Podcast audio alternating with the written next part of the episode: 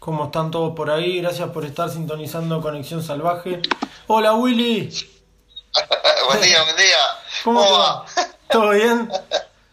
Bien, ¿y vos? Bueno, feliz domingo, feliz domingo de Pascua, Semana Santa, lo que sea. Como lo Igual para todos, igual para todos. Bien, le damos la bienvenida a todos los que nos están viendo. Hay una gran expectativa por esta charla. Yo te estaba comentando en la previa, nos mandaron la gente a agradecerle porque nos mandaron un montón de, preguntas. Y bueno, todo lo que todo lo que la gente quiere saber, vamos a ir este ir preguntando. Pero, pero nada, agradecerles antes que nada por estar ahí la gente ya empieza a saludar, así que este, bueno, cuánta historia, Willy, ¿cómo, cómo la venís pasando en, estos días este, de encierro? Eh, para mí es mega difícil, porque eh, yo soy un, re amante del mar, ¿viste? Soy una persona que, eh, estando con un poco de tiempo libre, me voy siempre sí o sí a la playa y cuando no lo tengo me voy también todo el que me conoce sabe que me ve siempre por ahí porque es como una adicción. Entonces, está. Acá por suerte todavía estoy acá en La Paloma, en la casa de mi viejo, tengo el mar ahí enfrente. Más allá de que no se puede bajar a la playa, ¿viste? me hago una escapada, qué sé yo, está. Pero eh, dejando de lado el surfista, ¿viste? Como persona yo soy amante del mar desde chiquitito, ¿viste? Me criaron en la playa, mis padres. Entonces me da un trabajo increíble. ¿Cómo, cómo fue esa, esa, esa crianza de tus padres cerca del mar? Ahí capaz que está un poco el, el secreto de, de por qué te, te gustó tanto estar en contacto con el océano. Está, eh, sí, mira, en realidad todo sale por mi vieja, que eh, mis abuelos tenían casa en Piriápolis. Eh, el tío abuelo de mi viejo era Piria. Opa. El viejo Piria. Entonces, vivían ahí. Eh, ahí me crié yo de chiquito también. Entonces estaba, mi vieja se pasaba en la playa, el, el padre de mi madre se pasaba en la playa, el viejo Costa, por patronímicos, patronímico es esa relación que hay entre los apellidos y, y la persona, ¿viste? Costa, quedó de Costa, playa, aguanta. Ahí sale y, tiene una razón importante. Mi vieja siempre siempre en la playa, siempre, hasta el último día de su vida acá en la playa, siempre, siempre. Y, está, y tanto mi hermana como yo nos criamos de esa manera. Y es como una adicción, no, no tengo manera, ¿entendés? Estoy siempre en la playa. ¿Qué es lo, qué es lo que te da eh, lo que te da la playa? Eh, eh, ¿Energía? ¿Qué, ¿Qué, es lo que, lo que encontrás ahí? Te repito, es como una adicción, este, eh, sí, totalmente, yo me revivo, es, es, algo que no lo podría explicar, pero si no está ahí, como que no, hay, digo, hay pila de gente que, por ejemplo, conozco pila de gente y hablo, que son surfers, que aman el mar, todo, pero no tienen esa urgencia, ¿viste? Claro. Yo la tengo, yo me vine a La Paloma a vivir, ¿viste? En el 83, me había ido a Mar del Plata, siempre de mar, ¿viste? Me quedé acá y ahora me fui para Garopaba y siempre frente al mar, ¿viste? Me conoce, me ven en la playa siempre. Si tengo un tiempo, me mando, ¿viste? A como esté. Willy, acá, eh, acá este pregunta eh, varias personas, tres personas preguntaron lo mismo, que dice, eh, ¿hace cuánto que surfeás o cómo fue tu primer acercamiento a, al, al, surf? yo vivía en Montevideo este, y tenía amigos que ya surfeaban, Valentín Croza, fue el que me enseñó a surfear, mi mejor amigo, y ya surfeaban en el 70 y monedas. En el 71 me empecé a tirar al agua, básicamente en Carrasco, que era un lugar que tenía unas olitas ahí, y después estaba, Malvin era la mejor, la brava de Malvin, este, la pantalla ahí, digamos, era la mejor. Y arrancamos así, con unas tablas enormes que se parecían más a unos a un windsurf que una cosa, pero está. Y está, fue inmediato. El verano del 71 al 72, el verano del 72 ya está.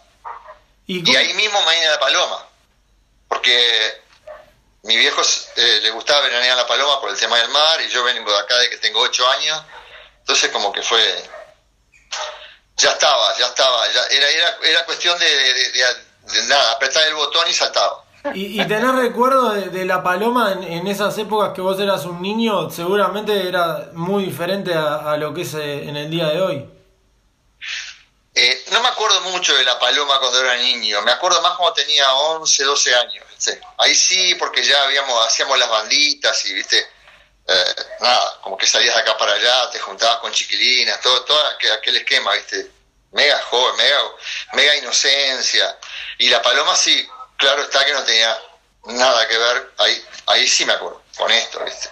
Ni las playas ni nada. ¿Cómo era? era? Era, Había poca gente, pocas casas, eh, las olas rompían, quebraban solas. Contanos un poco de, del ambiente, de la atmósfera. Poca, poca, gente, claro, pocas casas, de las olas no me acuerdo, hasta que empecé a surfear, que no tengo, sea, me acuerdo, tengo imágenes tremendas porque vivíamos en la playa, pero no de calidad, ¿viste? O sea, este, este, me, puedo recordar que de los temporales, de todas esas cosas, pero tengo sí conciencia de las olas a partir de que empecé a surfear y que empecé a venir. Este, me llamaba tanto la atención las olas como el, entorno, los pinares. Ayer hablaba con, con Andrés, viste, mi hijo, y le decía, eh, tengo unas fotos viejas ahí que sacó mi suegro en, los botes, por ejemplo, y mirabas para, para el fondo, San Jabón y todo eso, y a todo Pinar. Todo Pinar prácticamente arriba de la playa, ¿entendés? O sea, Pinar, Acacia, no había casi pasto, era arena, ¿entendés? El pasto se generó después. Nada que ver, nada que ver. Pero está, es así. ¿Y, ¿Y, cómo fue que fuiste pasando de una tabla de windsurf, como decías que era más o menos eh, las tablas que, utilizaban en, Montevideo para hacer surf? Eh, ¿Cómo fuiste pasando a, otro tipo de tablas? Y, seguramente ahí ya te debe haber llamado la atención el, tema de las tablas. Para, Sí, sí, mira, esa tabla era una cosa, era como un hexágono alargado, como de espuma plas, cuadrado y fibra, una cosa que parecía una chata enorme, porque tampoco, no sé, ese, no era de nosotros, era de un chileno que no sé por qué le había traído, no recuerdo.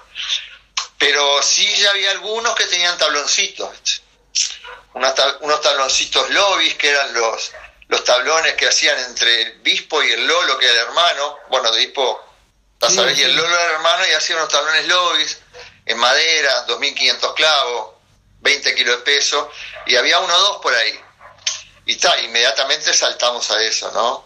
Este, y después en poco tiempo, mira, en ese mismo verano, en ese mismo verano,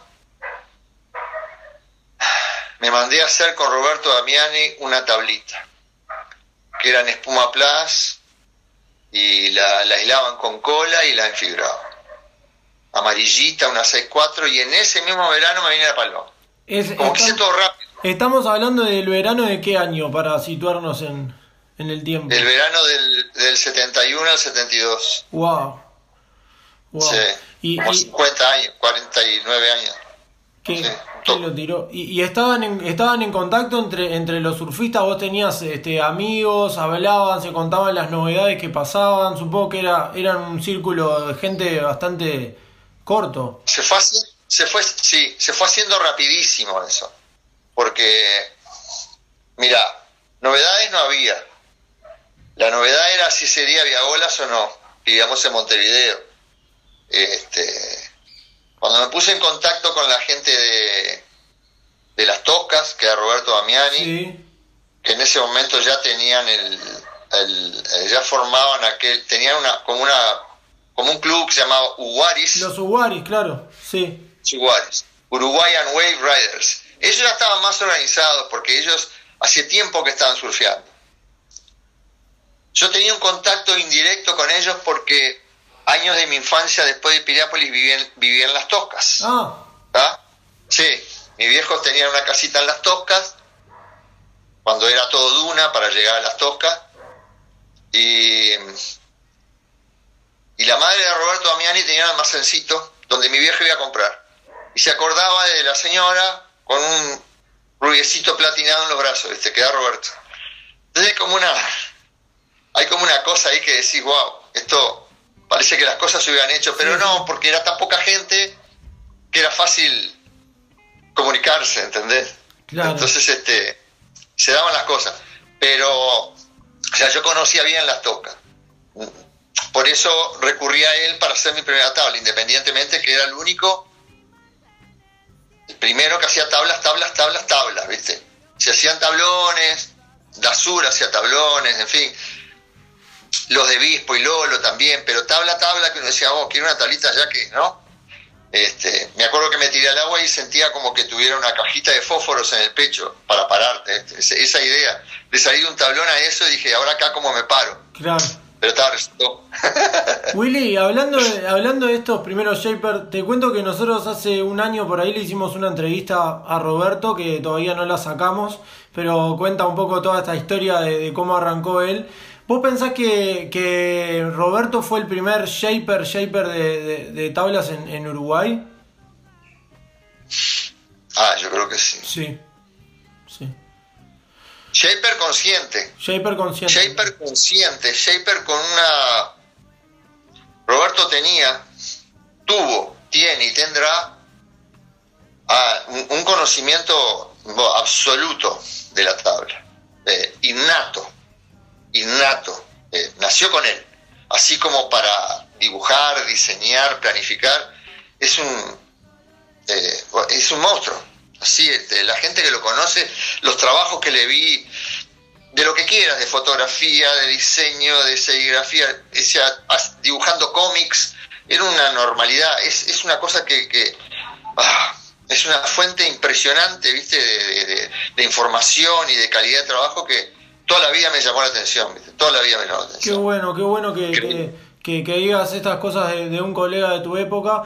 Eh, y, acá una, eh, varias preguntas nos dicen, ¿qué, ¿qué conservás o si tenés recuerdos de tu primera tabla? Eh, ¿En qué año fue? Y, y cómo, un poco la historia de tu primer shape, quería saber la gente. De mi, de mi primer shape, bueno, te cuento. después de ese verano, yo seguía viviendo en Montevideo. Yo yo desde que conocí el surfing hasta que me fui, pasó un año. Yo en el 73 ya me fui para Brasil. Fue rápido la cosa. Pero en ese año pasaron una cantidad de cosas. Este, mi primera tabla, este, este Tino Crosa, Valentín Crosa que me enseñó, tenía una tabla de bispo. Y en el garaje de la casa de mi viejo decidimos rechepearla. Era una cosa verde, nariguna, nariguda así enorme, no sé lo que sería ocho pies, una cola diamante, una sola quilla chiquita roja, era súper ágil porque tenía una quilla chiquititita. Y un día le dije a Tino, vos vamos a hacer de esta, de esta tabla, vamos a despellejarla y vamos a yepear. Ni idea de nada. La despellejamos, nos cortamos todo, horrible, y arrancamos la mitad de la tabla con el la fibra con el foam, pero igual quedó algo ahí. Y dijimos, bueno, ahora hay que esto. Corté a la mitad, chepeé una mitad y después intenté de la mitad del alma para acá. Primero agarré la parte izquierda de la tabla y después intenté hacer la parte derecha de la tabla. A esa tabla le pusimos cuatro quillas. ¿Cuál? Las dos quillas comunes y le pusimos dos quillas inmediatamente atrás, chiquititas, unos estabilizadores. Como los estabilizadores de las Twinser, un modelo que tiene muchos años, este, pero se lo pusimos atrás de la quilla para estabilizar. Y me acuerdo que yo bajaba a la playa con la tabla que me había dicho Roberto y esa tabla como para decir, ¿y ahora qué hago con una con la otra? Porque no tenía mucha idea. De, Este, eso fue la primera tabla que, se hizo. La, plastificamos roja, me acuerdo. Este, y a partir de ahí fueron como tres o cuatro porquerías que hicimos antes de que yo me fuera a Brasil. esa sería la primera tabla. Después de ahí, a, hacer tabla, ya demoré, ya tuve que pasar por una cantidad de procesos en Brasil, ¿verdad? ¿Te quedan alguna, alguna de esas tablas eh, guardadas o se, o se perdieron en el tiempo? No. Se perdieron. No, hicimos una en, en, eh, en epoxi con este tino también, en espuma y epoxi, la cepillamos con un rallador viejo, esos ralladores de queso. Sí. Este, era lo más similar a un surfón. Y, la vi unos años después acá en La Paloma. Pero le habíamos puesto el Asterix porque era tan horrible. Me acuerdo que la estábamos terminando y estaba Roddy Trócoli en la vuelta. Y en un momento que nosotros nos fuimos, nos distrajimos un poco, eh, la resina estaba toda pegajosa, no se resistió y se fue a tirar a la playa, viste, con el pegote, el epoxi.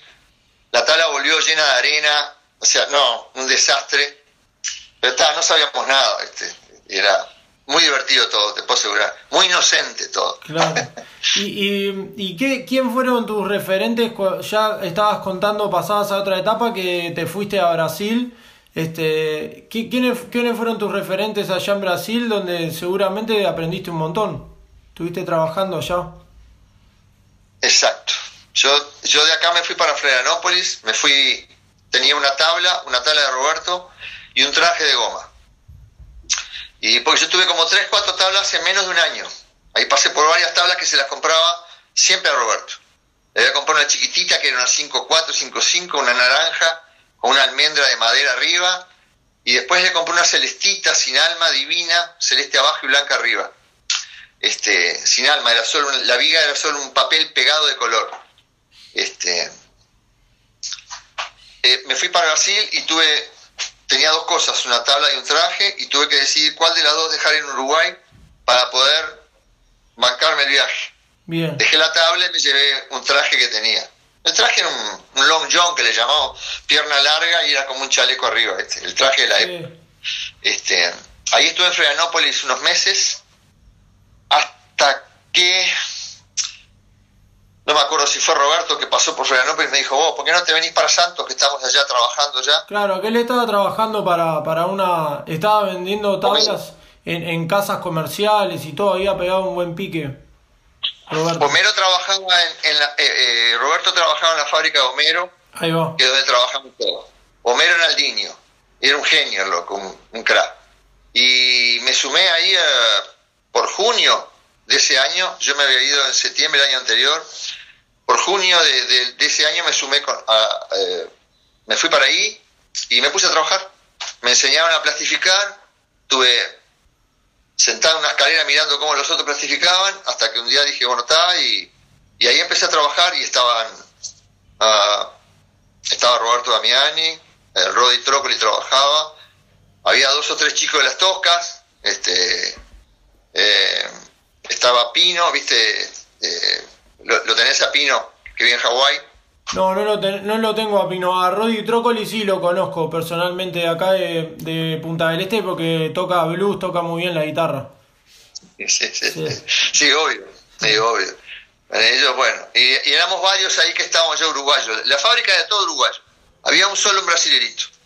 Era todo uruguayo. Roberto sepeaba, inclusive se sepeaban, estaban desarrollando unas máquinas para presepiar la, las tablas, estaba Tony, que uno que, era, le, decíamos el periodo de las toscas, anduvo una cantidad de gente. Ahí empezamos. Qué interesante. Firme, ya en el 73 sería. Qué interesante esto que contás porque en el 73 ya había un grupo de uruguayos que estaba trabajando en Brasil y, estaban haciendo un montón de tablas para, para el mercado brasileño. ¿Cuáles eran las, las, repercusiones que tenían en esa época de sus tablas y, y en, qué, en qué se inspiraban para, para hacer los diseños? Mira, en realidad el dueño de la fábrica era Homero, que tenía alta cabeza, o sea, sabía de todo, sabía de todo. Los modelos los presentaba él, yo no sepeaba, yo plastificaba nomás. Bien. Este, y sobre los diseños de él, tanto Roberto Damiani como Pino, como Rodi, que sepeaban, seguían las direcciones de él y sacaban las tablas. Con las direcciones de, de Homero. O sea, lo que sería un back shaper, ahora no. En aquel momento era así, solo que los shapers la hacían todas. Claro. claro, ahora viste, el back shaper viene, recibe el archivo, hace pip, pip, pip. Ahora y hace años, y también, este, allá lo, tenían que sepiar de entrada, como, siempre, este, sepiando a mano, bajo la directiva de él. Le daba las plantillas, le organizaba las curvas, el tipo de borde. Obviamente, Roberto Pino y Rodi variaban eh, brutalmente, ¿no? que también tenían sus ideas y las querían aplicar y, y, supongo que de ahí se fue refinando todo entre Homero, que era eh, que sabía muchísimo, y ellos que estaban aprendiendo, pero ya tenían adentro una cantidad de cosas, y bueno, creo que en esa unión de, de cabecitas salieron cosas eh, muy interesantes. Y, vos aprendiste ahí eh, varias cosas, me imagino. ¿Y, ¿Y, cuándo fue el momento que vos tomaste tu, tu decisión de, hacer tus propias tablas? ¿Fue ahí en Brasil o, volviste a Uruguay después de, esa experiencia? No, no fue en Brasil, no. No fue en Brasil. Yo me puse a platificar y en poco tiempo se ve que tenía unas habilidades. Homero me llevó al fondo de la fábrica de él, donde se había hecho una sala de shape y una sala de laminar. Y yo me quedé laminando las tablas de él nada más, las, porque él hacía muchas marcas. Hmm. Este, las Kamehameha, Chicama, nombres peruanos de afuera. Y las, de él mismo, las, las Homero, que las cepeaba él puntualmente, no, no las cepeaba ni Roberto ni nadie, yo las clasificaba en sala de shape y de glass. Las tablas salían de un lado a otra y bueno, y yo le hacía las quillas también, que las quillas se hacían de fibra, con color, en fin. Pero digo, yo me dedico a eso. Ahí estuve un tiempazo trabajando ahí. Después, eh, no, claro, después de Homero, yo me vine, yo me vine para Uruguay y estando estudiando, estaba estudiando educación física cuando recibí, por eso porque es largo, en el año 75 Mm, Roddy me mandaba, este, me acuerdo que me mandó un telegrama que estaban precisando un laminador en Río Janeiro, la fábrica de Daniel Freeman, y al otro día me fui. Este, así que ahí quedó colgado también. No, no, estoy confundido. No fue educación física, fue después.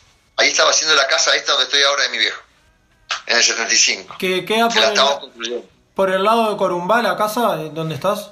No, está acá en el, en el faro de la Paloma. Ah, en el faro, qué lindo.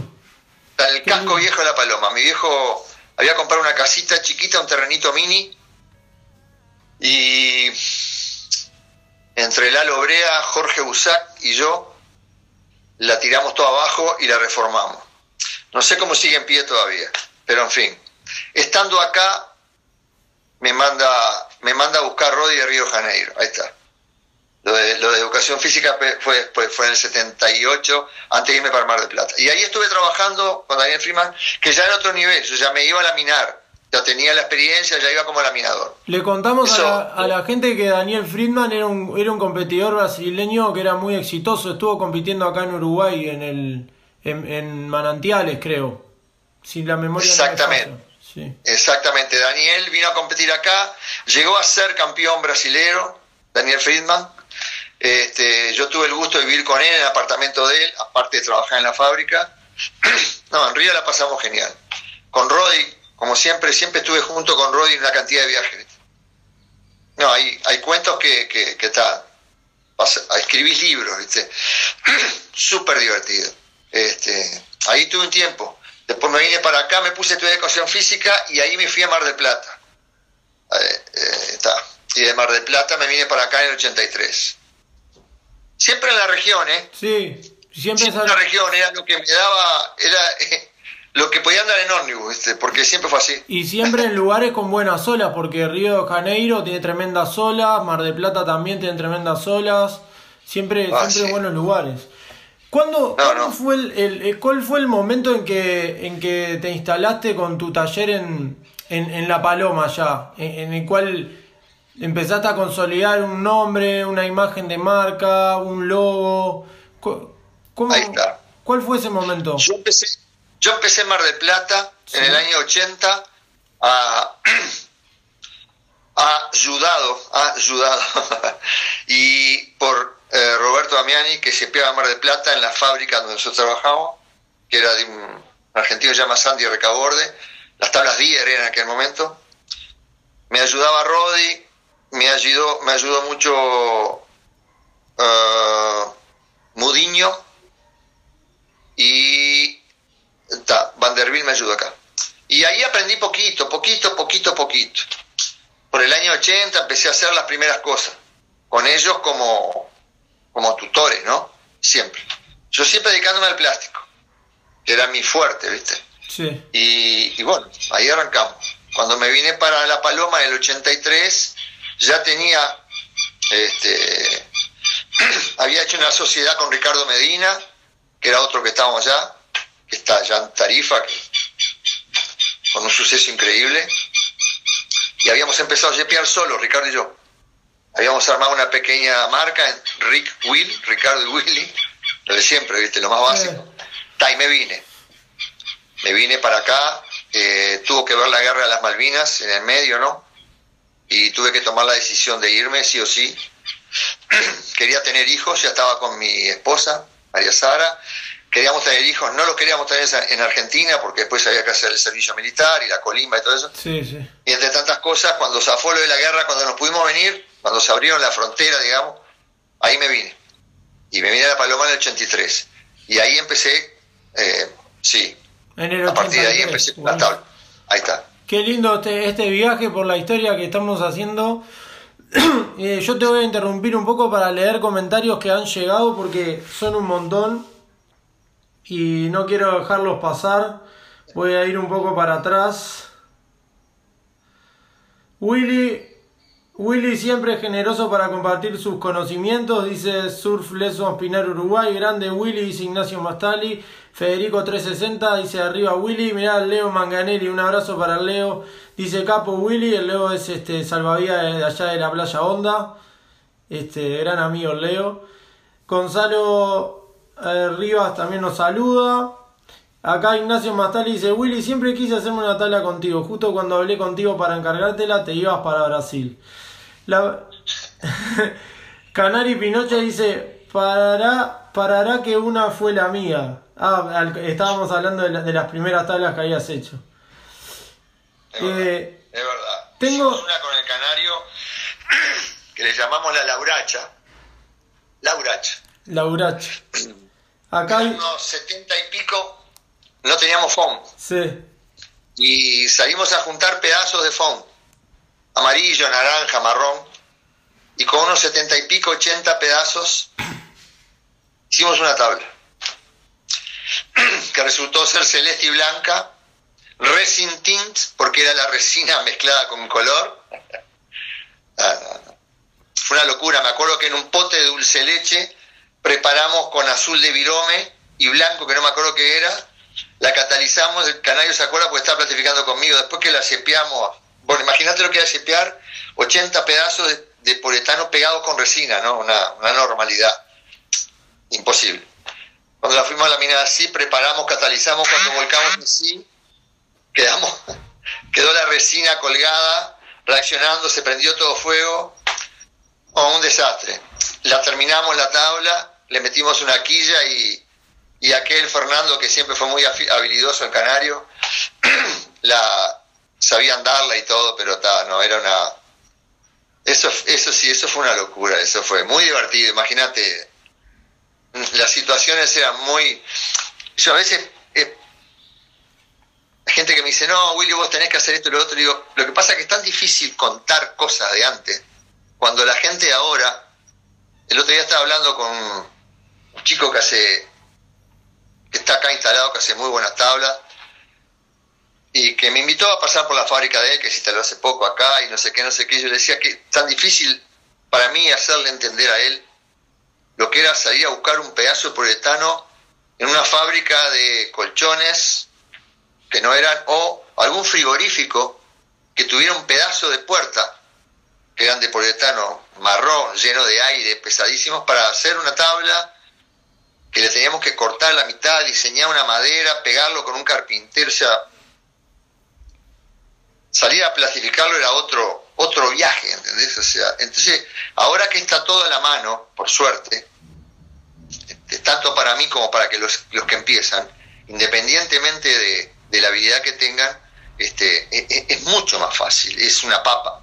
Willy, pero sin duda que todo, que todo ese sacrificio que, que hiciste vos, que hicieron otros de los primeros que estuvieron construyendo tablas, que sirvió para, para construir lo que, lo que hay ahora, ¿no? Acá Diego dice, tengo una tabla Willy que me hizo en el 95 y otra que me hizo en el 2017. Divinas tablas las dos. Díaz dice siempre en la playa, gran persona Willy. Acá Homeway, el amigo Raque, que dice grande Willy, un caño asustado, las son irrompibles. Está el Chiche Praderi, un saludo para el Chiche. Está tu hijo eh, conectado, el Luis Maiturria conectado. Bueno, un montón de gente que nos manda saludos. Santi Crosa que dice hola padrino. Mira acá eh, el negro Michel Sena que dice una bestia, tremendas tablas. Mi primera tabla fue una Willy Barreiro, gracias. Dice el Chiche Praderi que tu casa se llama la casa del la casa Tentempié, dice. Sí, sí, sí. Tentempié, exacto. Acá Luigi Pérez dice leyenda, hola Willy, dice Vero Chaquirián. El Chiche dice que fueron eh, antes fueron a Invitúa en el 77 con Aldo, José y Gabriel. Dice que hubo un viaje ahí. Sí, sí, sí, unos viajes que hicimos recontra complicado, este, este, la pasamos bárbaro. Desafortunadamente, en aquel momento había eh, mucho localismo, terminamos amenazados, ¿viste? Eh, no estuvo, estuvo bueno por el viaje en sí, pero hubo momentos que pasamos, viste, medio, estábamos en, la casa de una, de una señora llamada Doña Santa, que tenía dos, tres hijos que eran los anormales, eh, tenía como un hostel, tenía como un hostel la mujer y pero está, no estuvo bueno, ¿viste? Estábamos enfrente a la vía del tren, que en aquel momento invitó, era puro carbón, era todo gin por todos lados, las tablas llevabas a la playa, le pasabas el dedo, diez minutos después iba a una montaña, este, y estuvo bueno, y corrimos una cantidad, y pasamos una cantidad de cosas, solo que, nada, ¿viste? Que, que, nos rompían los vidrios de las casas, nos tiraban piedras, ¿viste? ¿Y eso por qué esa agresión? ¿Eh? ¿Y por qué esa agresión en, que les hacían? Porque, no, porque y porque hicimos la de la inconsciencia de ir, como hace muchos brasileños que se van en patota, a invadir un lugar. Claro. Invitó en aquel momento, y, sigue siendo, pero en aquel momento más, era un santuario, ¿no? Era el lugar de refugio de todo, de San Pablo para abajo para correr olas, las mejores olas, las más grandes, un lugar mega hippie. Este, Claro, y ven venir, éramos cinco, creo. Y no les gustó, ¿viste? No les gustó. Y éramos, unos pataduras al lado de ellos. Había localismo entonces. Había, ¿Cómo no entendí? Había localismo, entonces ya había como una comunidad de surfistas ahí instalada. Sí, sí. en aquella época ya estaban muchos instalados ahí. Porque ellos fueron muy tempranito en Vituba, ¿viste? Lo habrás visto en el canal Off, ¿viste? Con aquel programa, aquel programa de 70 y tal, ellos fueron muy tempranos para ahí. Y, y, todos conocimos, ¿viste? Eh, la fábrica, ¿viste? Que, que, arrancaban ahí, ¿viste? La joystick, ¿viste? Eh, Surf Stick de Víctor Vasconcellos, Roberto Perdigao, una cantidad de gente que arrancó ahí. Joystick no. Este, Big Stick y la otra era, bueno, no me acuerdo. Este, pero sí, ya tenían pilas de surfistas ahí, pilas había y no querían que nadie fuera. Bien, voy a leer la última tanda de mensajes y vamos a seguir con la charla, este, porque es muy importante, para mí es muy importante leer los mensajes de la gente porque de alguna manera es esta conexión que estamos buscando. Claro, buenísimo. Sí, Santi Crosa que dice, hola padrino, qué lindo poder verte contando tus anécdotas de joven. Tu hijo Andrés Barreiro que dice viejo sabio. Martín Esteves dice, siempre supiste que la paloma era tu lugar, ahora vamos a ir a volver a, charlar. Un placer escucharlo, dice Claudio Navarro. Santa Luz Surfboard, dice un maestro. Juanchi Salvo dice, ¿cómo zafó el Santi y Andy de la colimba? Acá eh, Favorita que dice, Javi, mandale saludos a Willy, quien nos recibió más de una vez en su casa con el amigo Andrés Umpierres. Gran persona que tuve la suerte de compartir algunas olas con él. Saludos. Bueno, un saludo para Pau. Después sale con una que dice, un gusto ver esa cabecera blanca en la derecha de los botes. La gente acá que sigue mandando mensajes.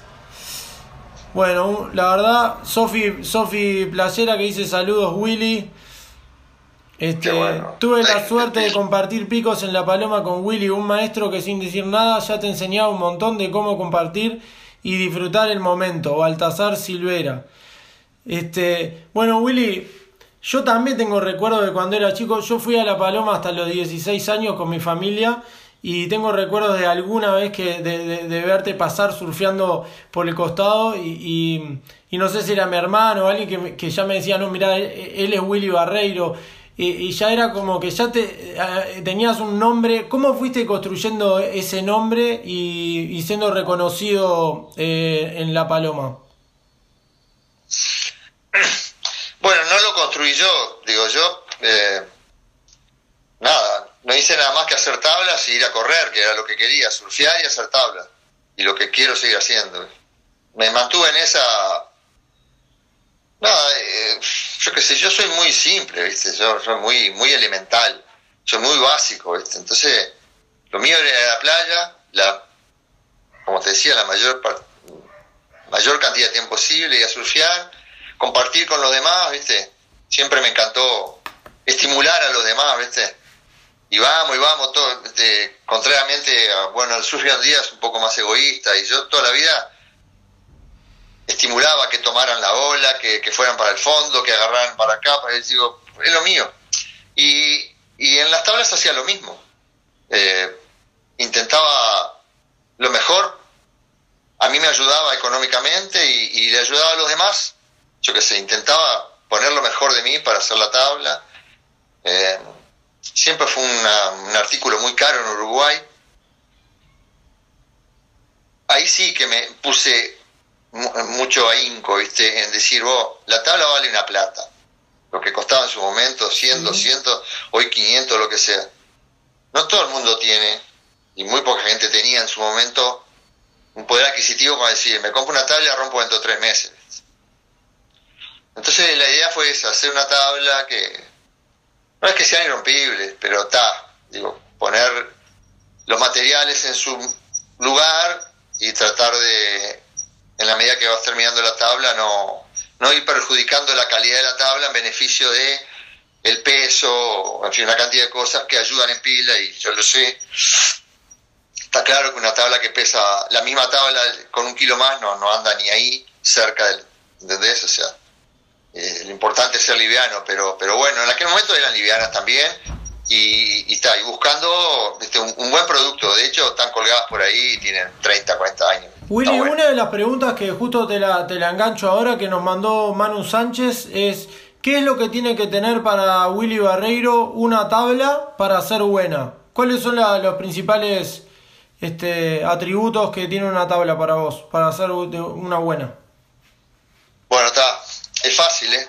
Es bien fácil. Bien. Arrancá con, con buenos materiales. Sí. Buenos materiales, buenos materiales. Para generar una, una, una buena relación de densidad de los materiales. Para que la tabla cumpla una función hidrodinámica, primero que todo, como aparato que va al agua. Bien. La forma, las líneas, el shape de la tabla, que sea acorde a la persona, a la ola que va a surfear, al peso, en fin. Y si es una tabla que está en un subshop, bueno, el que la compra tenga una idea importante de las medidas que se llevan bien con él. Y que esté bien sepeada. De acuerdo a todos los patrones hidrodinámicos que hay en la vuelta. Bien sepeada pueden estar muchas, que funcionen, no siempre. No siempre funcionan mis tablas, no siempre funcionan de hecho, vivo cambiando mis tablas buscando siempre una mejor. Este, algunas sí, ojalá que sea la mayoría que le funcionan, y a jugar por la gente que, que viste que, que, va formando tu vida, has tenido un relativo éxito en eso. Y después, esos materiales bien chepeados, bien cubiertos, con, con, la capa de fibra que corresponde, este, para que la tabla esté buena, rinda perdure, que el tipo no diga, pa, la tabla manda barro, pero la destruí en dos meses, a mí esa no me sirve, y a, nadie le sirve en general. Eso es una cuestión de mercado, usar y tirar, que yo no comulgo con eso. En definitiva es eso, con buenos materiales, un buen shape y un plástico acorde, una cosa relativamente fuerte, estable, firme, que justifique este, a la larga, a la corta y a la larga, la inversión, viste, las ganas es todo, todo, todo tiene que ver con tu gusto, con tu, con tu, con tu mundo, con tu surfing, con tu bolsillo. Para mí es una cantidad de cosas juntas, No es que tú digas, ah, la tabla de pipín la rompí, la roca, no. Eso es otra cosa. nunca, nunca le presté atención mucho a eso. Willy, ¿vos pensás que el surf el, el, surf en sí, correr una ola, es un, es un arte. Y después, eh, shapear tablas, ¿es un arte? Artesanía. Artesanía. Artesanía. Y la parte de las pinturas. El, vivir del, el, vivir del surf, del mar, el entorno, la naturaleza, todo, es un, es comulgar con una cantidad de cosas, se puede transformar en un arte. ¿va? Tu vida puede ser un arte artístico, tiene que ver con todo, ¿verdad? Tiene que ver con, con algo hasta mágico, si se quiere. Hay gente que tiene más menos habilidad para en ese arte desarrollar piezas artísticas. Este, yo le llamo arte a todo lo que es creado con un fin premeditado y con el resultado. Eso es arte, estás creando, cuando estás creando estás haciendo algo artístico, digamos. Ahora, si da resultados y más o menos, Chepear las tablas tiene, tiene en algún momento este, elementos artísticos, porque ah, de un bloque, de un socotroco, de, en este caso polietano, bla, sacas una pieza única, particular, este, te diría imposible de copiar, por más máquina que tenga, imposible de copiar igual, Puede ser que te arrimes en el 6, pero cuando le vas a poner la quilla le erraste un milímetro ya no la misma y cuando clasificaste, bueno, toda una cantidad de cosas. Pero sí, es, sí hay arte, ¿no? No es una normalidad de arte. El, el, shaper eh, es un es un artista, pero es un artesano. Eh, que con sus manos, ¿viste? puede modificar distintos elementos para convertirlos en otros. Yo estoy más, estoy más atrás del, del artesano, en, de la artesanía en, la que tiene que ver con arte, ya sé, pero más se refiere a, la calidad del producto, ¿entendés? O sea, cómo tú lo generás, qué te pasa por la cabeza, que después eso va al agua y se transforma en una cosa increíble, bueno, está, viste que son cosas como que serían diferentes. Bien. Este, eh, eh, el arte es poder vivir, comulgar con las tablas, con, con tu producto, con tu shape, con las olas, con el mundo, con la relación con, con, el, con el que está al lado y hoy en día con el marinero que te dice que no puedes ir a surfear. todo, todo junto. sí, Willy, y, para la parte de dibujar las tablas, este ¿Cómo, ¿Cómo te fuiste haciendo? ¿Lo, fuiste haciendo los diseños vos eh, a pedido de la gente? Vienen y te dicen, yo quiero que mi tabla sea de color eh, rosada, quiero que mi tabla... ¿Vos, vos este, le, seguís todo, todo el juego o sos de decir, no, mira, a mí me sale mejor este tipo de, dibujo, te recomiendo esto? Eh, naturalmente el fabricante de tablas tiene que adaptarse a todo, ¿no? No, hay manera, te tenés que adaptar. Bien. Tenés que ser un buen carpintero, tenés que ser un buen pintor, tenés que ser un buen eh, lijador. hay, Que, hay que hacerlo todo. A no ser que trabajes en una fábrica este, que diga, bueno, a mí me toca esta y, y, tal. Pero mm, aprendí a pintar. Eh, Roberto me enseñó un poco, aprendí por acá, de allá, en fin, te fuiste juntando con elementos ¿no? La pistola, acelerógrafo, pa, pa, pa, pa, para empezar a complacer los requerimientos de los clientes, porque al cliente no le puede decir, paz, solo blanca, ¿entendés? La gente tiene gustos. La gente tiene gustos. Entonces, ah, aprendí a pintar y, y, en la medida que ibas ganando terreno con las lecturas que, que, ibas, que ibas sacando de ti mismo, podías ir aconsejando yo la quiero, viste, la quiero rosada y, color habano. Le digo, pa, eso no pega ni con moco, viste. Mejoras al rosado, te aconsejo un gris de acá, eh, en fin, lo que sea. Este, y en general, claro, eh, adaptándome un poco también a, la, a, los materiales que tenía, porque no siempre todo eh, funciona, ¿no? O sea, como que hay colores que no son compatibles con la resina, hay pinturas que ¿viste? dan problemas, hay sistemas de pintado ¿viste? que comulgan bien con el foam, otros que no. eh, es bastante complejo, aunque simple, ¿no? Pero adaptándome siempre sí a los requerimientos. Mira, yo quiero un águila, yo quiero este flaco. Está, yo siempre le, siempre digo así, yo hago tablas, no cuadros. Claro. Entonces, pero claro, eh, eso me pasa a mí. Eh, vos estás comunicándote con Eduardo. Para Eduardo eso es como desayunar, ¿entendés? Es un tipo que, que yo lo he visto, pintó pila de tablas mías, ¿viste? En un momento pintaba las tablas de él. Años atrás, con, los, con los marcadores, ¿no? Que pensar que él, no sé si te lo dijo, es uno de los primeros locos que usó marcadores. Sí, sí, me lo dijo. Estamos haciendo, le cuento brevemente a la gente, estamos haciendo un taller de pintar tu tabla. Eh, hoy a las 6 de la tarde es la última parte del taller con Eduardo Bolioli de Hawái. Sí, sí, sí, el loco eh, arrancó, yo no puedo decir que de lo, el primero, pero estaba ahí. Este, y está, él me enseñó una cantidad de cosas y hacía, pero tiene esa habilidad que, viste, no tiene que proyectar nada, no tiene que, es como Roberto Damiani, hace cualquier cosa en las tablas. Y uno tiene que adaptarse. Entonces, en la medida de, mi, de mis posibilidades decía, no, cuadros no te puedo hacer, viste. Algunas cosas salieron, pero por lo general siempre me encantó, viste, lo que es de pintura, viste, con, con los degradés, los colores combinados, y hice diseños, y hice dibujos. Este, viste que te piden, ay, yo quiero una tortuguita y quiero el mundo al revés, y bueno, esas cosas está, salen, ¿viste? Hoy en día es más fácil que lo manden plotear, viste, que vale dos mangos, pero yo me tengo que pasar seis horas porque a veces no tengo toda esa habilidad que preciso, ¿verdad? Pero bueno, está, y salen. No, pero te preguntaba porque tus tablas también tenían una parte, o sea, tenían un componente artístico en los dibujos que, que llamaba la atención en varios modelos. Willy, eh, hay una pregunta acá que me pareció muy buena, que no se me había ocurrido a mí y se le ocurrió a una de las personas que se llama Juan y Gayol, que te pregunta, preguntale a Willy acerca de la rivalidad que hay entre los hand shapers y los shapers que utilizan una máquina para hacer sus tablas. Yo quería, bueno, un poco que contaras tu postura, este, frente a la producción de tablas eh, con máquina, eh, diríamos en serie o en masa, por decirlo de una manera, y entre los, los shapers de la vieja escuela que siguen haciendo sus tablas a mano de principio a final del proceso.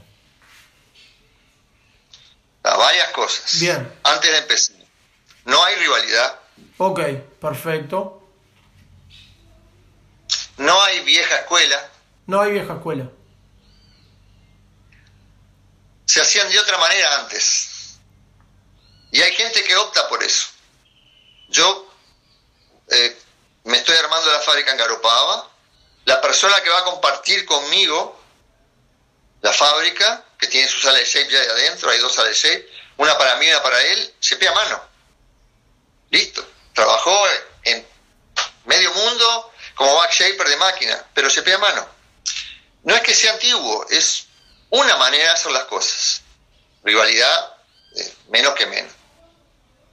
Producción en masa que acabas de decir, tampoco. Yo conozco gente, pero viste que yo hace como cinco años que estoy en Brasil y anduve por varios lados acá en el sur, ¿no?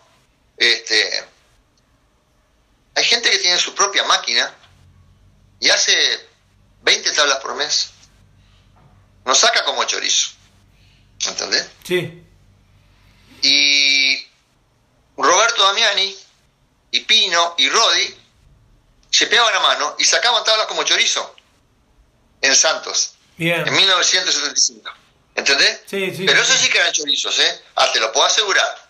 Eso sí que eran chorizos. Porque los hacían como chorizos. ¿Entendés? Porque era meta y meta y meta y meta. Y se retocaban y se vendían para. En las casas Gledson, que era una, una línea de supermercado gigante, que tiraban tablas como chorizo. Entonces, viste, primero me gustaría, viste, eh, eso, que eh, los rótulos no me, no me sirven. Yo se a mano, yo se a mano. Pero estuve cuatro años y medio cepeando a máquina. Y prefiero cepear a mano. Porque me encontré con algunas dificultades, que tienen que ver con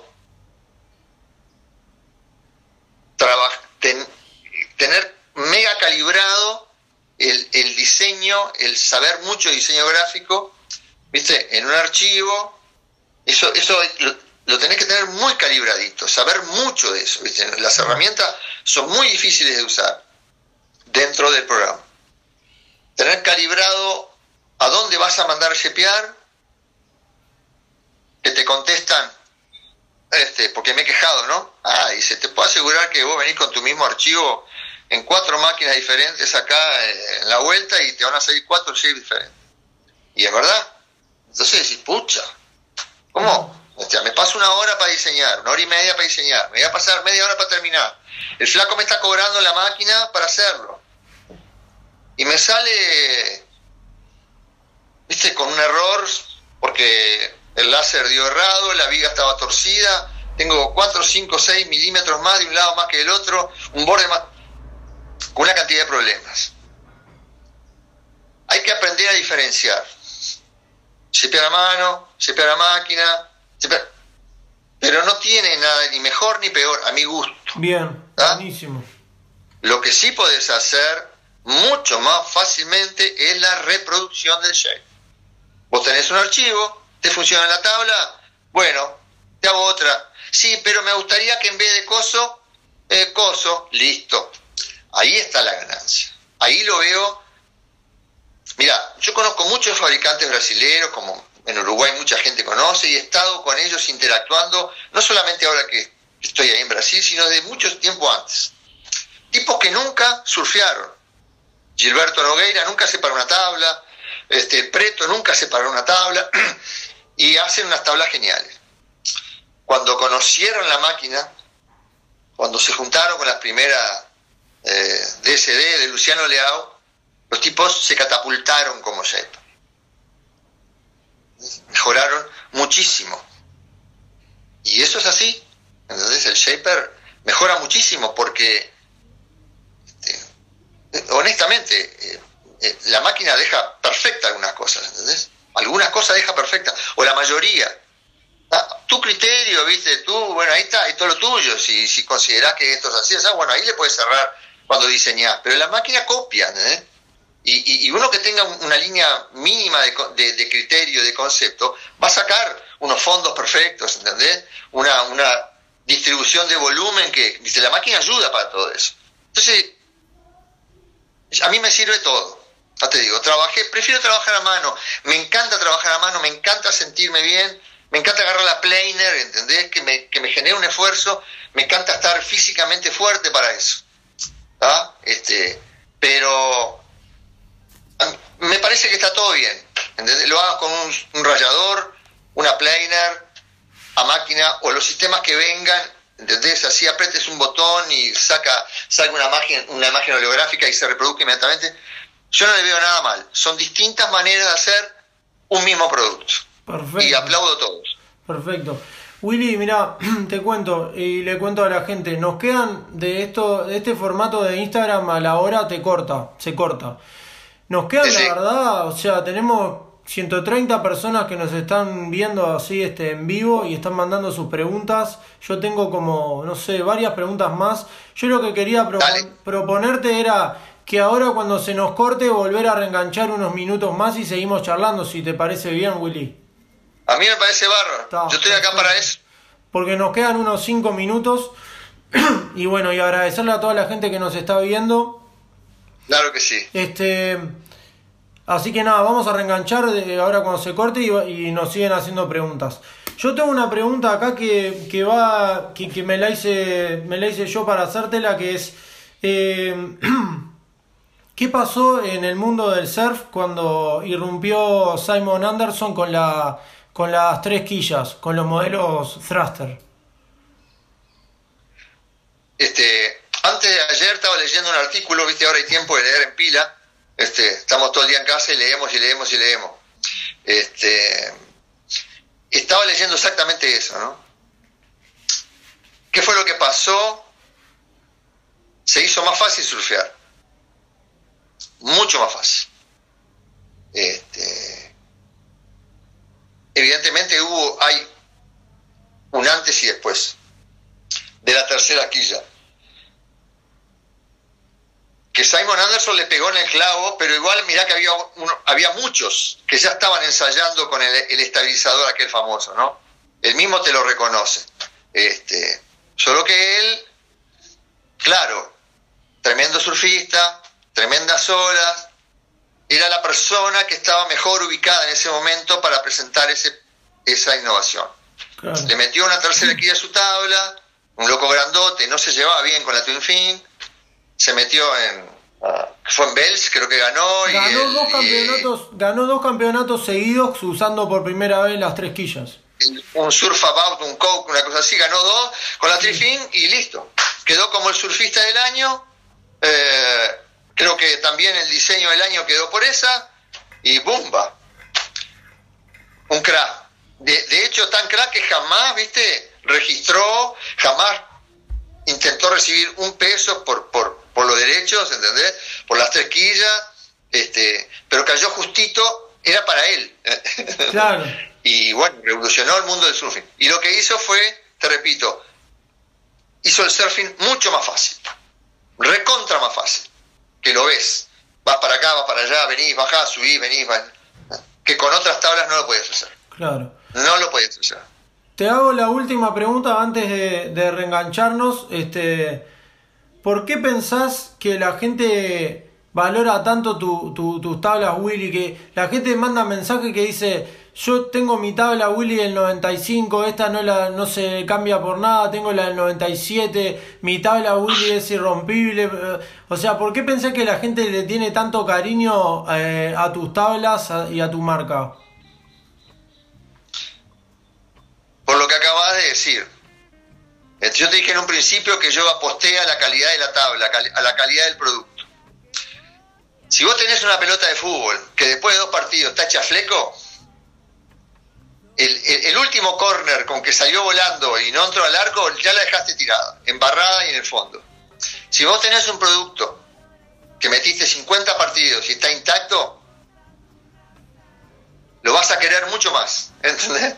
Porque decir, oh, le estoy dando palo y me está bancando y no se rompe, ah, loco, qué bueno que está esto. ¿Y qué pasa? Conforme vas usando más la tabla, le vas encontrando una cantidad de cosas porque va a haber una, una sinergia entre vos y ella, se van, a, se van a empezar a juntar. Y aunque sea una batata, porque estoy seguro que hice batatas, pero vos le ibas a encontrar algo divino a la tabla y todos los días se iba a magnificar porque complacido vos y ella de que vos la trates bien y ella que no se rompía tan fácil, está claro, entonces la tenés 20 años y loco, no me quiero separar de esto. O sea, si vos te metes en, las páginas de vintage de los gringos, te están mostrando las tablas antiguas, independientemente porque eran buenas, porque la tuvieron 40 años, entonces el tipo está enamorado de esa tabla. Es como tener una pareja, un hijo, una cosa así, no te querés separar más y claro, este, es como el pescador, ¿no? El tipo saca una burriqueta de 20 centímetros y después de 40 años termina una curvina de 40 kilos.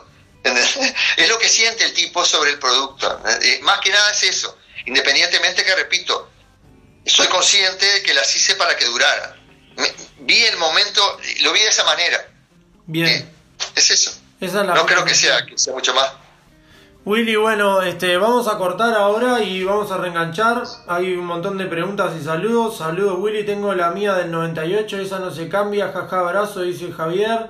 Gran referente. Maestro Willy, dice Nico. Grande Willy. Saludos de parte de Celia Barbosa, dice Alfon. Vamos a estar charlando con, con Celia mañana a las 11 de la mañana. Con Celia vamos a estar eh, charlando. Tremenda nota, dice Franco Frascola.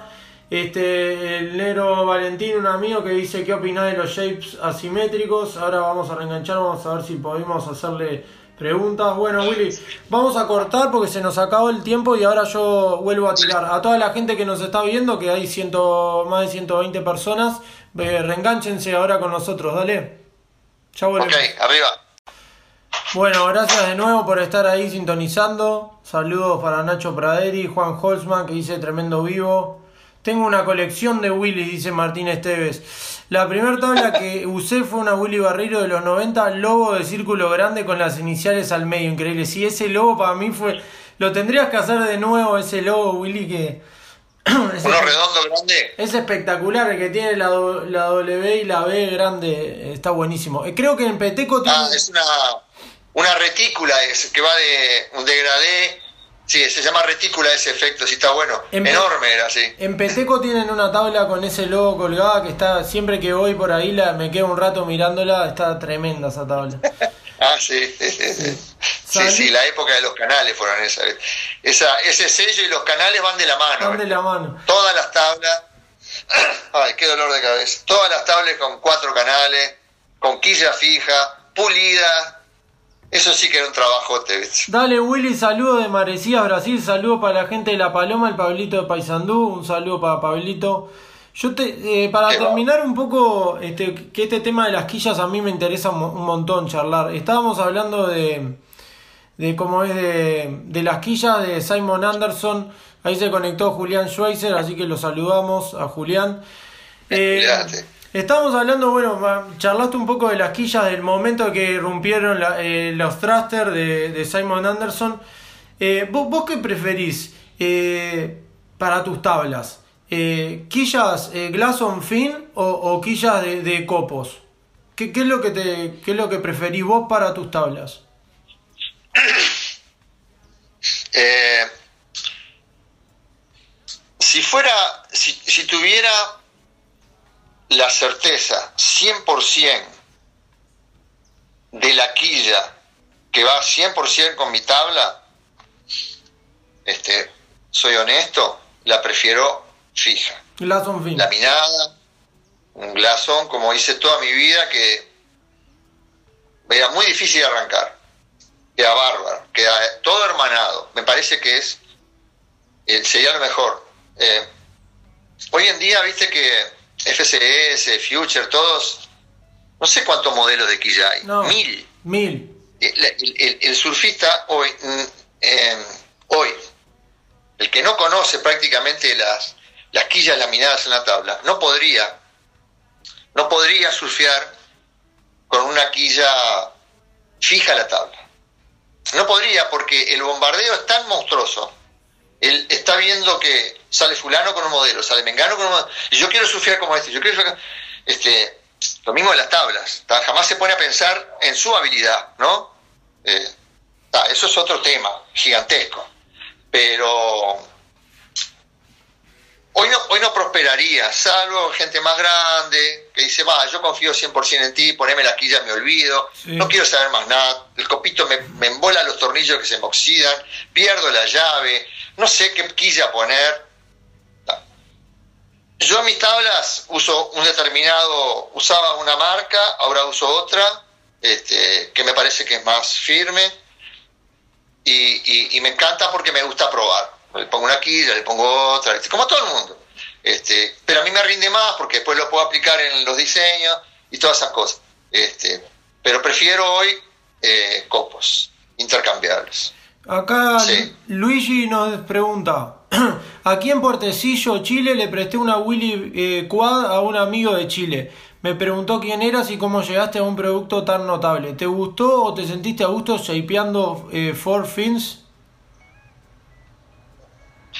Sí, es una buena pregunta que acabas de hacer.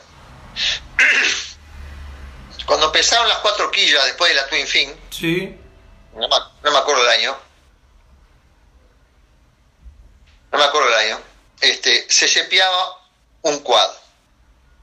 Sepiabas una tabla para cuatro quillas. En aquel momento no funcionó porque la posición de las quillas había un loco llamado Michael Barron que trabajaba en eh, San Francisco, Half Moon Bay, donde está Mavericks, que era un genio, ¿viste? En cuatro, en en cuatro quillas. Bueno, de Half Moon Bay salieron tablas con huerta. Una locura, con Mavericks ahí enfrente, imagínate. E, ese loco, sí, como tenía una influencia importantísima en las cuatro quillas. Aún así, las quillas traseras no estaban puestas, las quillas traseras quedaban independientes en la función de las cuatro quillas. Hoy un quad es diferente, las quillas traseras reciben el flujo de las quillas delanteras para intervenir en, en, la propulsión y en la habilidad de la tabla. Son dos conceptos completamente distintos. Este, de hecho, no, no prosperó la cuatro quillas de aquella época. El shape para esas cuatro quillas no era igual que una trifin. No había manera que hiciera. Hoy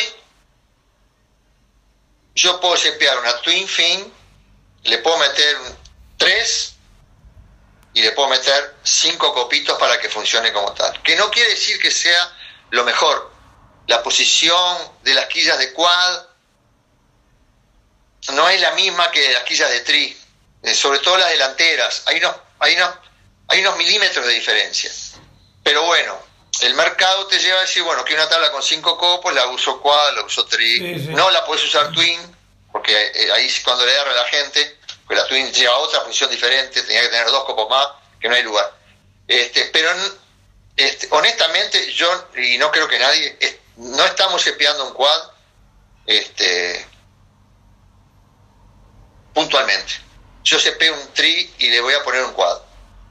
Porque, bueno, el mercado, a la pregunta tuya, la, respuesta está en el mercado. Te presenta una tabla que tiene cinco copos. Y vos te quedas mirando y le decís, opa, ¿y con qué arranco? ¿Entendés? Y el loco te dice, no, esta la puedes usar con tres, con tres quillas y con cuatro quillas. Es, eso te contesta un poco la, la, la, pregunta, ¿no? Antes no era así, te puedo asegurar. ¿Qué fue? El cual tenía otras características.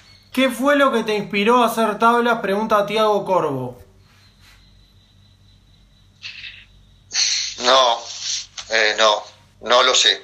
Supongo que no, no lo sé. Agarré de entrada, eh, como te dije, a la segunda tabla se despellejó y hice otra, no tengo la menor idea. No te puedo decir.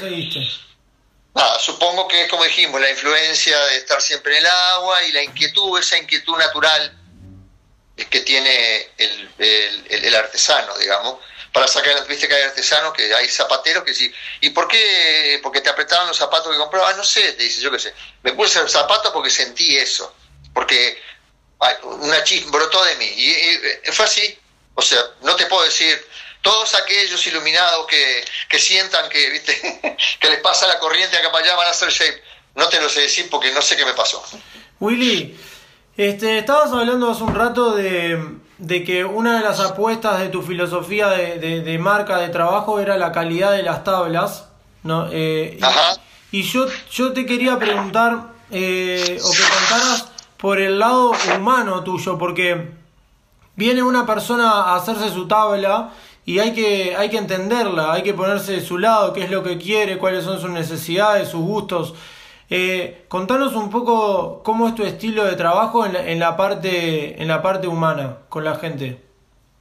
La relación que tengo con el cliente. Exacto, sí. Bueno, eh, lo vamos a dividir en dos. Si el cliente lo conozco, es una papa. Porque lo vi surfear. Claro.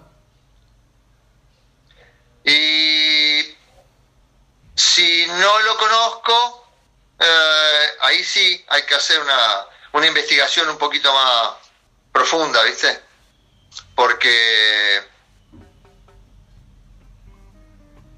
tengo que aceptar todos sus este, su, su, propuesta y tratar de canalizar aquello que no tenga tan definido para que en base a mi experiencia le resulte no tanto que termine invadiendo su gusto. Este, debo reconocer que a veces cometí ese error de eh, invadir un poco más, ¿viste?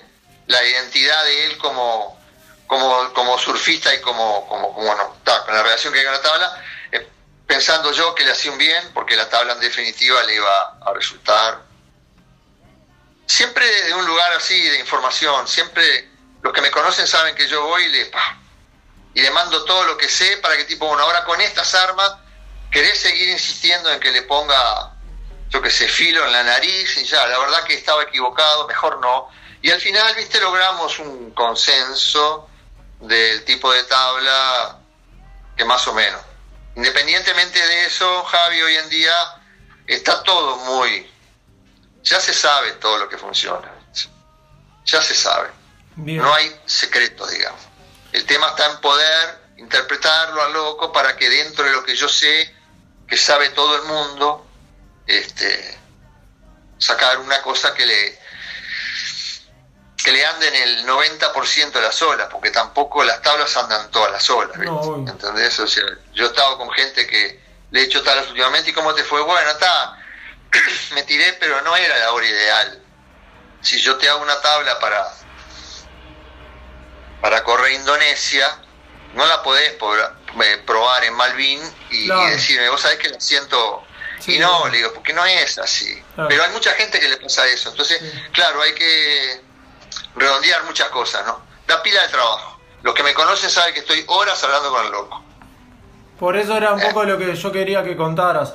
Acá Lea Borba nos dice, eh, contanos un poco si han cambiado las olas de la paloma desde tus comienzos al día de hoy.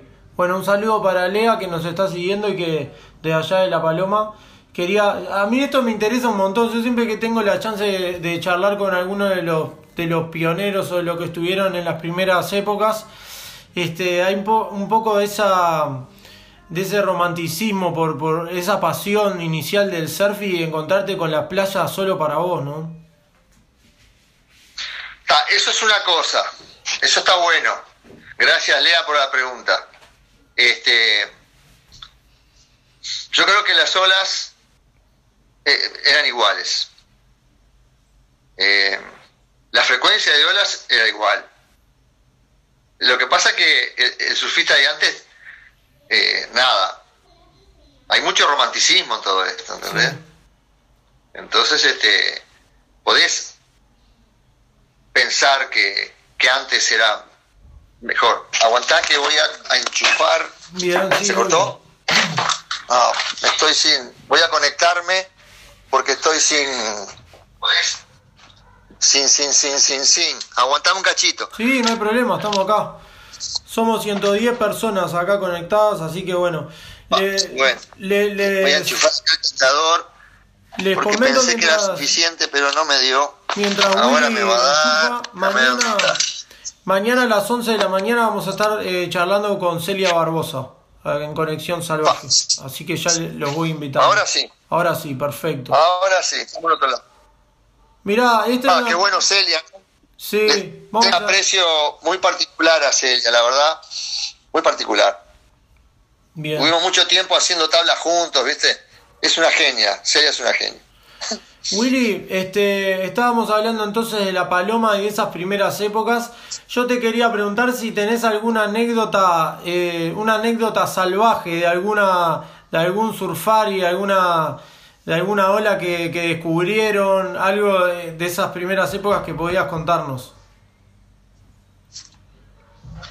Sí, yo qué sé, te repito que siempre hay mucho romanticismo en lo que tiene que ver con antes, ¿no? Entonces lo que para nosotros era una cosa, una locura, de golpe no, no tiene, hoy tiene tanto significado. Este, anécdotas hay una cantidad, de golpe no tienen ese sabor que, que bueno, que uno pensó que tenía, pero pasaron muchas cosas, descubrimos muchas olas, ¿viste? Eso descubrimos muchas olas acá. Este, por ejemplo, eh, ¿viste el MDT? Sí. ¿No? El MDT, eh, bueno, el Gavilán, el Gavilán le pusimos Gavilán porque el Gavilán vive enfrente, es un flaco amigo nuestro, este, que tiene la casa y le pusimos el Gavilán, que es lo que es la Serena. El MDT, fuimos con Máximo George un día caminando buscando olas para el lado de la laguna y encontramos esos bancos de arcilla, que son los bancos de arcilla que tiene el MDT. Este, nos quedamos hasta el fin de tarde em, matándonos en un pico de derecha.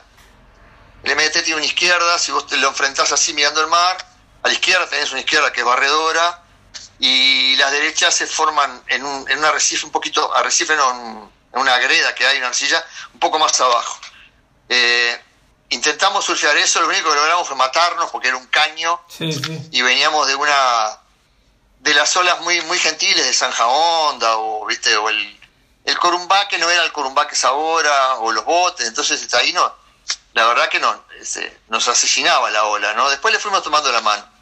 Ese fin de tarde quedó rojo, increíble con Máximo y este y en ese momento yo le puse, viste, eh, me acordaba de cuando yo era guacho en, en, Carrasco había un boliche que llamaba Mar de la Tranquilidad, ¿ah? o el hotel Cottage por ahí, enfrente de la playa. Y le puse Mar de la Tranquilidad, ¿viste? porque era toda una serenidad y ahí quedó, ¿no? Este, Mar de la Tranquilidad. El MDT es Mar de la Tranquilidad. Este, digo, no significan nada esas cosas ahora, son boludeces que, en su momento, viste, fue mega trascendente, ¿no? En retrospectiva, cuando veo lo que pasó con ese lugar y todo, me encanta lo que, lo que pasó en su momento, ¿entendés? Es obviamente si no éramos nosotros, hubiera sido cualquier otro, ¿verdad? Este, lo mismo con los picos más para allá, que hay para hacer alguna, hay varios, hay varios que tienen, viste, que nosotros hay mucha gente que los usa, viste, no de acá, de MT a Laguna no hay más nada, que, no, hay una cantidad de picos, viste, con cuevitas y cositas. Pero está así, son, este, yo qué sé, anécdotas así de decir casos con gente que lo sacaste del agua, que, participaste, que hiciste divertido, viste, como el cuento del chiche que, se tuvo que meter en el gomón, ¿entendés? Sí, buenísima ah. la historia del chiche, sí. Claro, ¿viste? esas cosas, no tan, esas cosas fue importante, viste. Ojo, también lo llevaron, que no te contó, una vuelta con Aldo, lo sacaron del forro, lo sacaron de, donde estaban ahí, fue, por esa época, lo metieron en una camioneta para hacer otro rescate en la, en la, en la pedrera. Los micros lo llevaron a mil, a mil arriba de la camioneta, se pensaba que se iban a matar porque estaban en la caja volando. No, no, tuvieron que hacer el rescate, volver a mil. No, no, el Chiche tenía una cantidad de cosas increíbles. El Chiche tendría, que, escribir, tendría que escribir un libro, el Chiche también, ¿eh? Estaría bueno. Sí. Aparte él puede, porque él tiene toda una... Él, él, tiene toda la cronología de todo. Eh, ¿Viste? Yo no, yo no la tengo. Yo, yo en una cantidad de cosas me perdí. Yo tengo imágenes fotográficas importantes, ¿viste? Pero este, me acuerdo básicamente de los años. Pero si vos me decís, Willy, ¿qué ese sello pertenece a qué, a qué año? Yo te digo, pa, es entre este año y este otro. No, no, ¿viste? No... Pero él no, él es perfecto para eso. Y lo va a hacer seguramente porque el viejo escribió mucho, el viejo era un médico muy sabio y el loco tiene todo el perfil. Te puedo asegurar que cuando le, dentro de poco tiempo, viste, cuando de golpe suspenda su actividad como guardavida y empiece más a, a controlar, no estar, que tenga, que esté más sereno, que esté más sereno, porque el chiche no es sereno, viste, es todo un nervio solo, ahí lo va a hacer, viste. Willy, este, bueno, un poco que vos atravesaste toda la evolución del surf uruguayo. ¿Y cómo, cómo ves la actualidad del, surf en Uruguay? Puedes hablar de, lo que ves en, en, La Paloma, de lo que ves en las playas, la cantidad de gente, la capaz el, el encare este, que, que, que, tiene la gente con el surf. ¿Cómo ves la situación este, de nuestro surf, nuestra cultura surfística? Eh, siempre lo dije cuando me hacen esa pregunta, lo veo bárbaro. Lo veo bárbaro porque el surfista hoy en día, este, como te dije hoy, le resulta muy fácil acceder a, un buen equipamiento, le resulta muy fácil viajar, que eso está de más, eh, eso está de más. Eh, se acabaron los límites de antes, ¿viste? Este, a, mí, me, a mí me, me encanta todo eso. Soy una persona que, que trató siempre de evolucionar con ellos. Ya lo vi hace muchísimos años atrás. El Uruguay eh, tuvo un salto ¿viste? gigantesco, eh, gigantesco, ¿viste? gigantesco. Eh, lo que para nosotros era todo un viaje, toda una vida, ¿entendés? reflejados de golpe en una foto, en una ola, los pibes hoy en día y de hace años están viajando por todo el mundo, se compran las mejores tablas del mundo. Eh, es, genial, es genial. Por suerte, la economía del país, dejando de lado lo que sea, eh, digo, los ayudó a eso, ¿entendés? O sea, porque eso es típico. El país va evolucionando por lo que sea, este, por las políticas que sea, y, y se transformó en, un lugar, en, un paísito que la gente tiene la posibilidad de salir. Tiene posibilidad de salir, ¿no? No es solamente el brasilero, viste, que era el mega que tenía todo y viajaba por Hawái. Ahora todo, Uruguay anda por todos lados. Mm. Va por todos lados.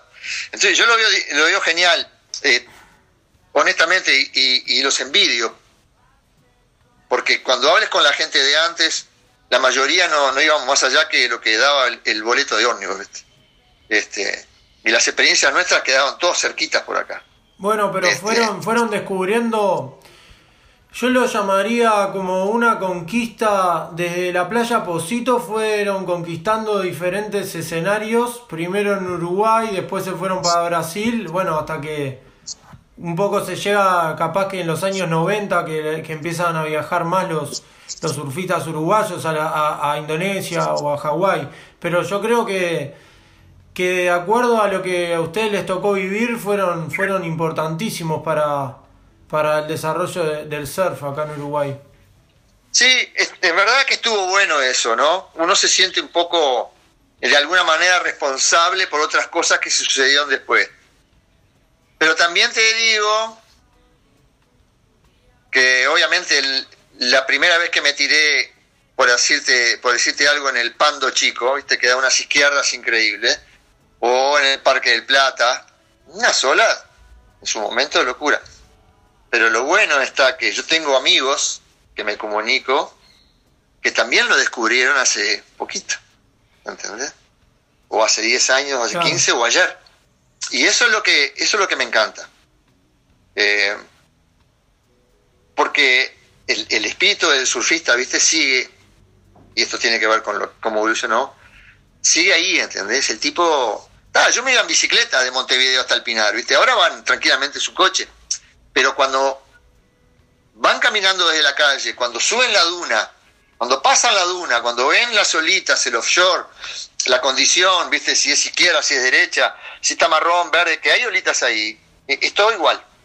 Hoy y en 1900, viste. Entonces, eh, eh, eso es lo que yo, eso es lo que a mí me encanta, viste, porque, todo es lo mismo, todo permanece igual, viste. Este, eh, el otro día estaba leyendo algo que decían que la historia no se repite, viste. Las historias no se repiten. Lo que se repite es el comportamiento del ser humano en frente a, un suceso. Y acá pasa lo mismo. Los tipos, yo conozco gente que ahora, por las medidas que se están tomando, entran de noche al agua. ¿Entendés? Ahí cerca de Montevideo. Entran de noche al agua. Y, tienen la salida del sol en el agua y tienen una horita, ¿viste? Porque después ya, viste que hay más control. Entonces, bueno, lo que sea. Eso es genial. eso es genial. Y eso este, son cosas que, aprendieron de gente como nosotros, que está bueno, este, pero el mundo evolucionó, el Uruguay formando parte de este mundo, y les brinda a la gente, ya te digo, llegar a productos que, que bueno, el surfing hoy en día está de locura, ¿entendés? O sea, yo todavía he estado mirando surfing, aunque no se puede surfear, y lo ves y, pa, loco, ¿cómo andan estos pibes? ¿entendés? ¿Cómo andan estos pibes? ¿Cómo andan estos pibes? Eh, las tablas se lo permiten, es una locura lo que están haciendo. La facilidad para surfear, ¿entendés? Este, antes era muy limitado todo, pero ahora es genial. Y bueno, y, está, y, la papa que es surfear con cuerdita, que no tenés que nadar, y la papa que es surfear con un traje que no te da frío, y que las parafinas te dejan pegado de una manera increíble, ¿entendés? Y que salís y te pones un poncho y no te, no te cagás de frío, qué sé yo. Todo eso lo, eh, me encanta, me divierte, o sea, y, participo de eso porque en parte me fui a Brasil para participar más todavía de todas esas cosas, ¿viste? Que tienen un esquema más eh, como adelantado y todo, ¿viste? Te quería preguntar, te quería preguntar por eso, por un poco de tu decisión de irte a Brasil estos últimos tiempos, trabajar desde allá y, y tu futuro. ¿Qué, qué esperás? Este, ¿Tenés alguna eh, esperanza ahora para el futuro? ¿Te vas a quedar en Brasil? ¿Vas a querés volver a Uruguay? Eh, el futuro déjalo. Es, el futuro está en el futuro. Hoy no es así. Lo que pase mañana, no sé. Lo que está pasando hoy es que sí tomé una decisión junto con mi esposa, que no fue fácil porque tengo hijos acá y, padres, en fin, señora lo mismo. Este, pero yo tenía que salir del techo que tenía aquí en, La Paloma, que tenía un techo más que nada de producción. Trabajaba solo, tenía que salir a comprar, hablar con el cliente, fabricar, vender, y eso me daba un número que cuando llegaba a fin de mes no había manera. No alcanzaba. Siempre viví de una manera media, en perfil muy bajo, no hay, no hay manera. Te lo puede decir cualquiera.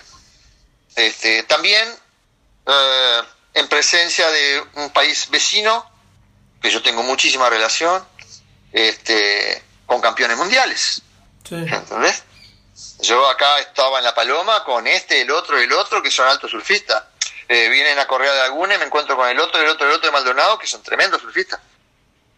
pero en desarrollo técnico, en cuanto a, a ver, eh, Brasil es superior.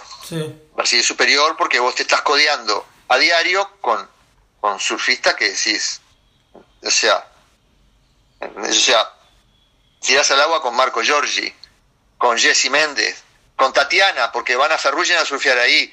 Y uno dice, pa, eso es una boludez. No, no es una boludez. Porque la tabla que tiene Marco, la tabla que tiene Tatiana, ¿entendés? La tabla que tiene Julián Schweizer, ¿entendés? Eso, eso es lo que, lo que te hace a vos como fabricante decir, pa, mira dónde estoy. Estoy en el primer mundo. Vos te vas al Sur Shop y de la marca que sea están los modelos del Ítalo, están los modelos de, de, Medina, están los modelos de Felipe Toledo, lo estás agarrando, ¿entendés? Accedés si querés, si querés, a, cortes y archivos de ellos, porque los brasileños venden todo, venden a la madre igual para eso. Entonces digo, e, es, importante, tenés un mercado que no tiene techo. Yo estoy armando la fábrica ahí y, de a poquito la estoy llevando, que me, ha llevado y me llevará, pero la, la idea es, viste, estar en un mercado importante para decir, va, caramba, ahora está bueno, estoy haciendo un número de tablas que me permite, bueno, capaz que el día de mañana hacer un viajecito o mejorar esto, mejorar lo otro, ¿entendés? Un poco no, nos fuimos por eso. Pero, pero no solamente eso, todo, ¿viste? El clima, ¿entendés? El agua el año pasado, el, año pasado no bajó de 20 grados. Javi, no bajó de 20 grados. Ni el, ni el pasado ni el otro. O sea, eh, no sé, me he tirado sin traje en julio no con chaqueta, sin traje. Entonces, pa, es importante, ¿viste? Pa, dejá de lado las olas, si son mejores o no, es otro tema, pero eh, todo eso me motivó a ir, ¿entendés? Pero ya te digo, a aprender, fui a aprender y aprendí muchísimo muchas cosas, ¿entendés? Trabajar, viste, con todo lo que es epoxi, caramba, eso ayudó muchísimo, ¿entendés? Y, y, y, me encanta, estoy todos los días aprendiendo de gente y aprendés y si podés volcar al mercado algo que uno sabe, bueno, en cuanto viste el producto, la calidad, está, pega a mano, que es muy respetado allá, y está, y, no creo equivocarme, ¿viste? Ahora, de futuro no sé nada. Bien. Willy, nos estaban preguntando acá por la música. Eh, eh, sabemos que tenés un hijo, eh, Andrés, que es músico. Este, ¿Vos, le, le, prendés algún instrumento? ¿Sos de, de una persona musical? Mira, lo fui. Este, curiosamente, hay gente que lo sabe. Yo, por la educación que recibí, que no es culpa de mis padres, porque ellos hicieron lo mejor para mí, este, yo tuve tres, tres etapas que no funcionaron en mi vida. Una como estudiante de arquitectura, ¿ah? yo estudiaba arquitectura y había entrado en la facultad eh, el país entró en, unos años muy de conflicto en aquella época, que terminó eh, impulsándome para irme para Brasil. ¿ah? Una cosa llevó a la otra, por suerte. Entonces dejé la arquitectura por las tablas, o por el surfing, digamos. Pero antes había incursionado en varias cosas, ¿no? siempre fui muy inquieto para todo. Este, sin posibilidad ninguna, me había metido en la fotografía y nada, terminé cambiándola por una moto. Una chao, ¿viste? Porque nada, yo le sacaba foto a todo el mundo, me preocupaban los rollos, las cámaras, los lentes y tal, no funcionó. Sí. Pero antes era un. Me encantaba tocar la batería. Ah, mira. Este, me hacía las propias baterías yo, con cajones, con cosas de sombrero, me hacía los palillos, los cepiaba, hacía todo. Este, me hacía redoblante, me hacía los charleston, todo. Y mi viejo, yo me hacía las grabaciones en cassettes y mi viejo orgullosamente se la pasaba a los familiares, ¿no? O yo estaba tocando arriba en mi cuarto y el, viejo por teléfono decía, mira, mira, escucha a Willy. Pero quedó todo ahí. Me acuerdo que mi viejo me dijo, ¿querés aprender batería? Eh, mi hermana tenía relación con, con, una banda que, que, se llamaba, grupo, se llamaba el Sextecto Electrónico Moderno, que fue una banda de los años no sé qué, este, que era genial. Andaba y andaba y andaba, el seteto electrónico. El batero de él, un tal Juca Shepard, un loco grandote, mega batero, internacional, de todo, no sé lo que fue. Y me dijo papá, bueno, dice mi viejo, ¿querés aprender la batería? Anda, anda y decide a tu hermana que te lleve a, a la casa de los amigos. yo con 12, 13 años, era un nabo, sigo siendo, pero era más nabo. Entrar en un estudio, imagínate, ¿no? Yo con un palillito así que tocaba tin, tin, tin, tin, tin, taracan, tacatán. Claro, y el loco me hizo pasar, no sé qué, estaban ensayando. Y me abrumó. Me abrumó. Me abrumó porque era muy buen matero. En aquella época, viste, siempre hubieron excelentes músicos y ellos eran. me acuerdo que el Tirelli, que era eh, el, tecladista, era un loco que tenía una experiencia internacional, un, monstruo, viste. Como lo fueron, como los, los Fatoruso, como todos. Salió gente que, que decía, bueno, no puedo creer esto. Y yo estaba al lado de este loco y, está, y me abrumó y me fui para casa y, está. Y mi viejo no entendió este, y perdí esa relación con, la música, aunque siempre seguí bobeando. Y con la fotografía. Tengo un hijo músico y tengo el hijo fotógrafo. Ahí está. Bueno, lo, se lo pasé en los genes.